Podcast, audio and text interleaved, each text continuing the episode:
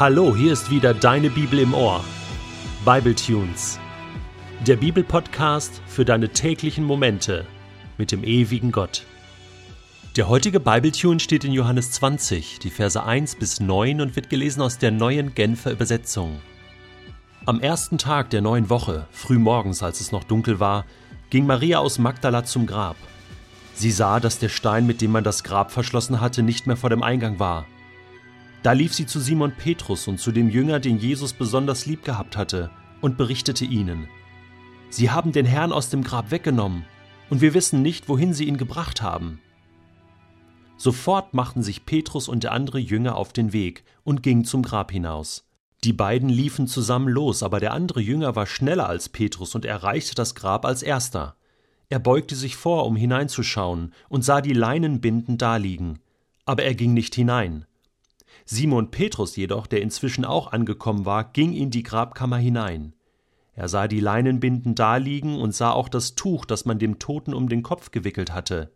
Es lag zusammengerollt an einer anderen Stelle, nicht bei den Binden. Jetzt ging auch der Jünger, der zuerst angekommen war, ins Grab hinein und sah alles. Und er glaubte.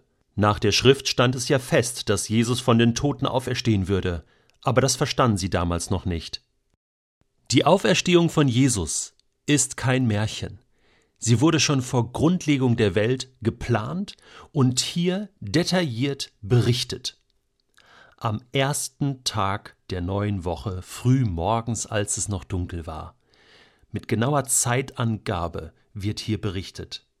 Es wird berichtet, wo welche Tücher lagen, zusammengerollt oder nicht, links oder rechts, wer zuerst zum Grab gekommen war, wer hineinschaute, wer hineinging und so weiter, mit Personennamen, mit Namen der Zeugen.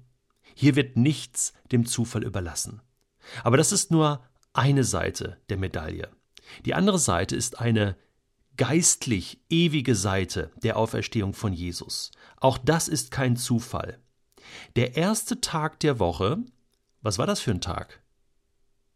Das ist der Sonntag. Jesus wurde an einem Freitag gekreuzigt, Samstag ist der Sabbat, das ist im jüdischen Kalender der siebte Tag. Damit wird die Woche sozusagen abgeschlossen. Etwas anders als bei uns vielleicht. Bei uns ist der Montag ja, in Deutschland ist der erste Werktag, Arbeitstag, aber im jüdischen Kalender ist der Sonntag der erste Tag der Woche. Sozusagen ein Werktag, da hat man gearbeitet. Und dieser erste Tag ist somit der erste Tag nach dem siebten Tag, nach dem Sabbat, also der achte Tag. Und dass Jesus ausgerechnet am ersten oder auch am achten Tag auferstanden ist, ist kein Zufall, denn die Zahl 8 hat in der Bibel eine ganz bestimmte Bedeutung, wie auch alle anderen Zahlen eine ganz bestimmte Bedeutung haben. Die Zahl 7 als die göttliche Zahl ist die Zahl der Vollendung, ja. Sieben Tage hat die Woche, am siebten Tag ähm, sollst du ruhen, ruhte Gott von all seinen Werken, war die Schöpfung abgeschlossen sozusagen.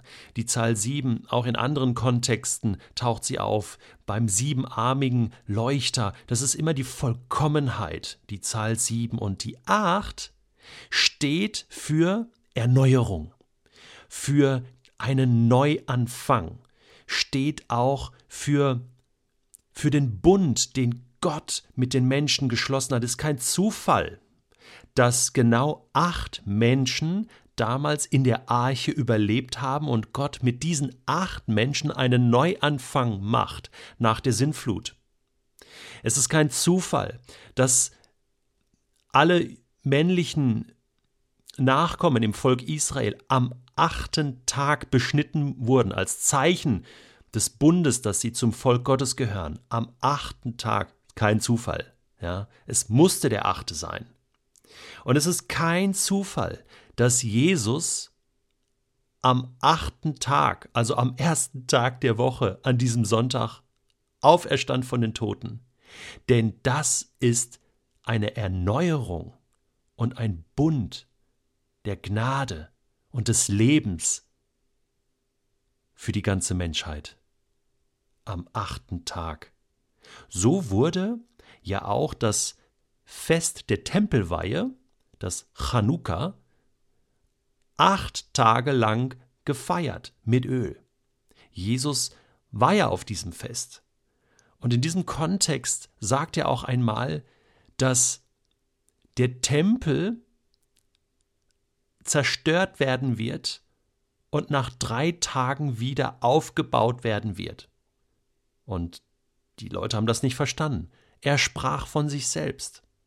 Nach drei Tagen stand er wieder auf. Er, Jesus selbst, ist sozusagen Gottes Tempel in dieser Welt, Gottes Wohnort. Gott hat sich gezeigt in Christus, in Jesus, seinem Sohn. Und deswegen ist er eigentlich der Inhalt des Chanukka-Festes, der Tempelweihe. Es geht hier um Jesus, den Messias. Verstehst du? Das hängt alles zusammen und es ist nichts dem Zufall überlassen. Der achte Tag, die Auferstehung. Deswegen feiern wir ja heute im christlichen Abendland, sage ich mal, den Sonntag auch als Feiertag. Er ist für uns kein Werktag mehr. Und auch das ist kein Zufall. Weil irgendwann in der Kirchengeschichte entschieden wurde von wichtigen Menschen, dieser Sonntag soll geehrt werden. Die frühen Christen haben sich an dem Sonntag immer getroffen zum Gottesdienst. Da war das aber noch ein Werktag. Später wurde das dann ein Feiertag. Und so feiern wir eigentlich den ersten bzw. achten Tag der Woche jede Woche als Feiertag, weil Jesus auferstanden ist von den Toten. Jeden Sonntag erinnern wir uns sozusagen daran und feiern diese Symbolik, die so wichtig ist.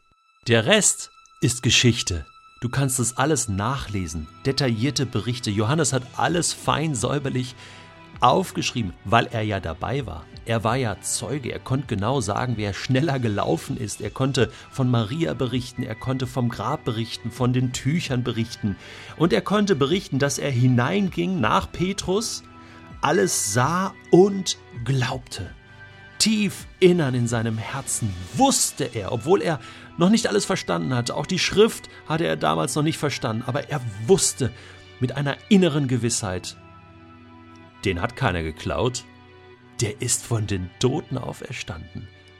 Und all das sollte sich bewahrheiten. Ich wünsche dir, dass du die Auferstehungsgeschichte von Jesus als Tatsachenbericht lesen kannst und am Ende auch einfach glaubst.